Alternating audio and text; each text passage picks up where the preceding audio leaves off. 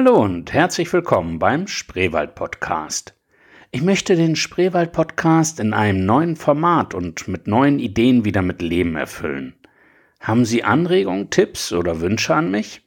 Dann melden Sie sich doch einfach über Facebook oder Instagram bei mir. Ich würde mich jedenfalls sehr freuen. Ihr Wolfgang Starke.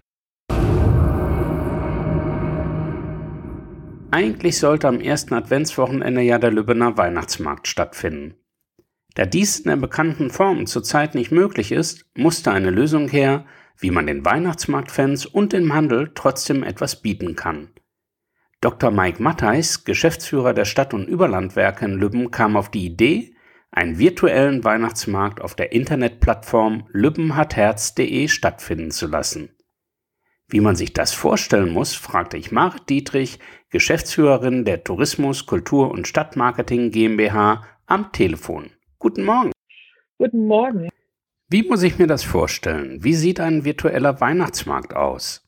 Also wir haben ähm, als grafische Kulisse dient äh, der Lübner Marktplatz dafür mit all seinen Besonderheiten, mit der Paul-Gerhardt-Kirche, dem Paul-Gerhardt-Denkmal, dann natürlich auch ähm, der Bücherzelle, die, das Blindenstadtmodell, was im letzten Jahr eröffnet wurde. Man sieht äh, das Rathaus im Hintergrund und auf dem Marktplatz haben wir, äh, ja, wie üblich auch, ähm, äh, weihnachtlich geschmückte Buden und Stände aufgebaut. Es gibt eine Bühne zu sehen und auch die Eisbahn, die wir eigentlich äh, ja vorhatten, jetzt im Dezember auf dem Marktplatz anzubieten. Auch die haben wir äh, grafisch mit dargestellt. Also es ist ein wirklich ganz, ganz hübscher, ein, ist hübsch anzusehen und ich kann einfach wirklich nur jeden einladen, mal über Lübben hat Herz, die Internetseite, sich das anzuschauen, denn jeder kann dabei sein. Also kriegt man schon das richtige Lübben-Feeling, wenn man auf die Internetseite geht.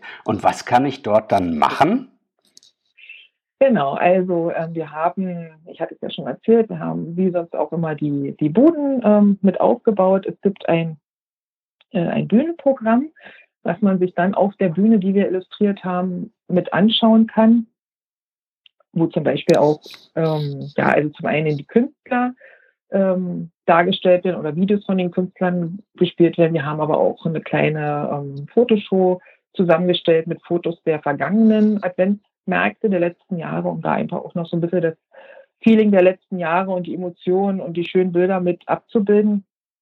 Und dann haben wir aber auch noch äh, ab dem 1. Dezember wird auch jeden Tag dann über diesen digitalen Adventsmarkt ein Kalendertürchen geöffnet. Also da sind 24 Sternchen verteilt auf dem Adventsmarkt und wie gesagt, jeden Tag wird dann vom 1. bis 24. Dezember ein Kalendertürchen geöffnet und wo sich hinter jedem Türchen oder hinter jedem Sternchen dann äh, eine kleine Weihnachtsüberraschung verbirgt. Aha, das ist dann quasi so ein bisschen das Trostpflaster für die, die den Lübner Adventskalender dieses Jahr äh, nicht mehr ergattern konnten, denn der war ja dann doch recht schnell ausverkauft, wie ich gehört habe.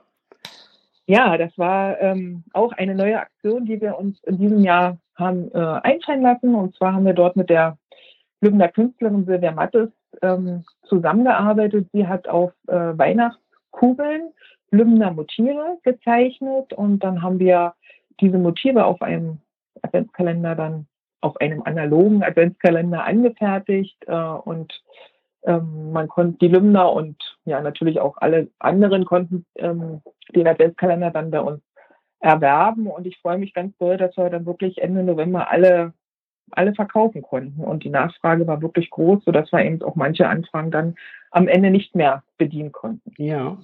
Äh, Stichwort kaufen übrigens noch. Kann ich denn auf dem Lübner virtuellen Weihnachtsmarkt dann in den Buden bei den Geschäften auch was kaufen oder was passiert dort? Ähm, natürlich, weil wir haben ja genau, das ist ja auch das Ziel, dass wir mit dem digitalen Adventsmarkt auch die die Lübner äh, Einzelhändler, Gastronomen und auch die Vereine unterstützen möchten. Denn so ein Adventsmarkt trägt, leistet ja schon einen wichtigen Beitrag auch zur Sicherung von Frequenz und Umsatz in der Innenstadt, äh, beziehungsweise dann eben auch in der Lübner City. Und so haben wir eigentlich äh, eine gute Möglichkeit gefunden, um eben die Händler, die jetzt mitmachen oder vielleicht findet sich auch noch der ein oder andere, der noch mitmachen möchte, zu unterstützen. Man muss sich das so vorstellen, hinter den einzelnen Hütten, die sich auf dem, äh, auf der, auf dem Marktplatz oder auf dem Adventsmarkt äh, befinden, verbirgt sich immer ein, ja, entweder ein Händler oder ein Gastronom oder auch sogar äh, Vereine haben mitgemacht und dann kann man sich das Angebot von denen anschauen, also mit Fotos und Texten und äh, Kontaktdaten, die dort hinterlegt sind. Und dann kann man ganz einfach zu dem Händler Kontakt aufnehmen oder natürlich dann im besten Fall einfach äh, in Lübben in die City kommen und ins Geschäft gehen oder äh, in, in, die, in, in gastronomische Einrichtung und ähm, ja, dann auch den Lieferdienst zum Beispiel nutzen oder den Abholservice. Prima Idee. Gibt es denn von der TKS in diesem Jahr dann auch noch etwas, was man unter den Weihnachtsbaum legen kann? Haben Sie sich was einfallen lassen? Ähm, ja, auch da haben wir uns was einfallen lassen, denn äh, von uns ist es auch immer ein großes Herzensanliegen, äh, die Spendensammlung äh, von Wir helfen zu unterstützen. Aha. Und zwar ist das ein, äh, Wir helfen ist ein Lausitzer Spendenverein, der ja bekannterweise ja ich sage jetzt mal, unverschuldet in Not geratene Menschen unterstützt. Und das ist natürlich gerade in der Vorweihnachtszeit oder in der Weihnachtszeit äh, besonderes Anliegen oder besonders wichtig. Und äh, wir haben uns äh, dafür überlegt, das Lübner Stadtpaket, welches wir im, im Mai diesen Jahres zum Muttertag haben, erstmalig aufgelegt, äh, auch jetzt in der Adventszeit äh, wieder anzubieten. Das Lübner Stadtpaket kann man äh, bei uns in der Touristinfo auf der Schlossinsel dann käuflich erwerben. Und ähm, man muss sich so vorstellen, das besteht quasi aus einer, aus einer äh, Wellness-Tasche, wo das neue Lübben-Logo dann drauf zu sehen ist. Und ähm, was ist noch alles mit drin? Wir haben auch ein, einen Mund-Nasenschutz mit dem, mit dem neuen Lübben-Logo, ähm, was sich dort im in, im Stadtpaket befindet, äh, dann kann man, äh, ist dort eine Spreewaldgurke drin, die zum Anbringen an den Weihnachtsbaum gedacht ist, äh, aber auch Produkte zum Beispiel von Lümner Unternehmen, weil wir auch mit dem Lümner Stadtpaket eben die Lümner Unternehmen mit unterstützen wollen und einfach zeigen wollen, was gibt es, ähm, was gibt es alles. Wir haben einfach nur mal ein Beispiel zu nennen, zum Beispiel Kaffeebohnen von der Piamo Rösterei, die man auch am Lümner Marktplatz findet, mit dabei. Wir haben äh, einen ganz hübschen Porzellanengel der Töpferei Sander und äh, auch ein weihnachtliches Rezept von eines unserer Lümner Gastronomen. Und all das befindet sich, wie gesagt, im Stadtpaket, kann man bei uns käuflich erwerben. Und äh, wir haben uns überlegt, äh, zwei Euro von dem von jedem verkauften Stadtpaket äh, spenden wir dann an die äh, Aktion Wir helfen. Prima Aktion. Was kostet das Stadtpaket? Ähm, das kostet 29,90 Euro.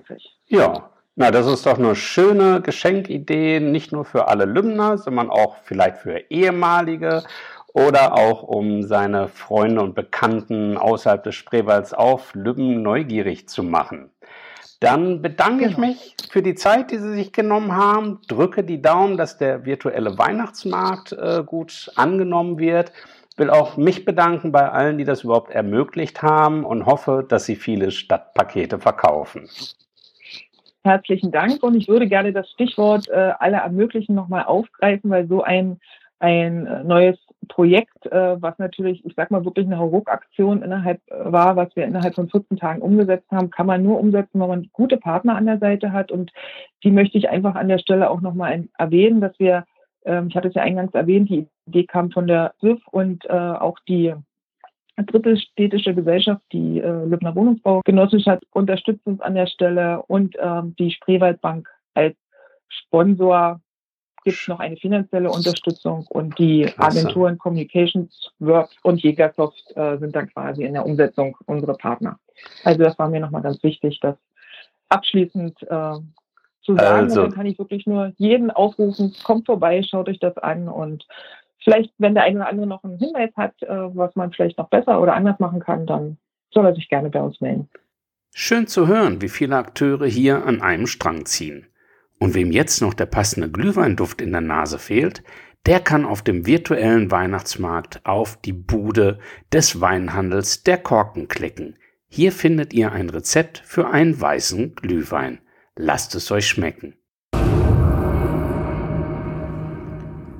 Na, wissen Sie eigentlich, was Knotenpunkte sind?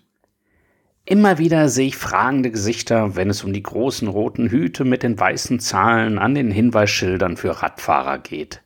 Dabei sind die etwas sperrig im Amtsdeutsch klingenden Knotenpunkt Wegweiser wirklich simpel.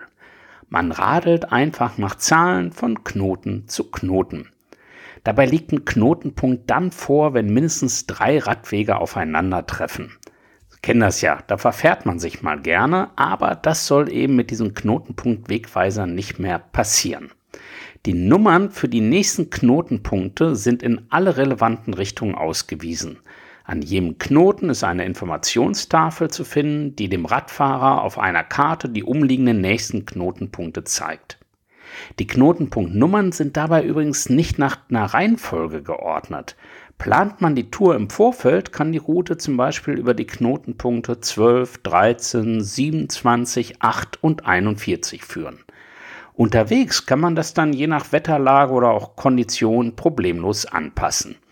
Also, einfach noch das trockene Wetter nutzen und sich mal auf das Abenteuer Knotenpunkt Wegweiser Systemplanungsoptimierungshinweisschild einlassen. Oder einfach gesagt, radeln nach Zahlen. Ich hoffe, dass Ihnen die Folge gefallen hat. Wenn Sie mich und den Podcast unterstützen wollen, dann hinterlassen Sie doch einfach bei iTunes oder Ihrem jeweiligen Podcast-Anbieter eine 5-Sterne-Bewertung. Denn nur so wird der Podcast auch von anderen neuen Hörern gefunden werden. Vielen Dank für Ihre Hilfe und bis bald, Ihr Wolfgang Starke.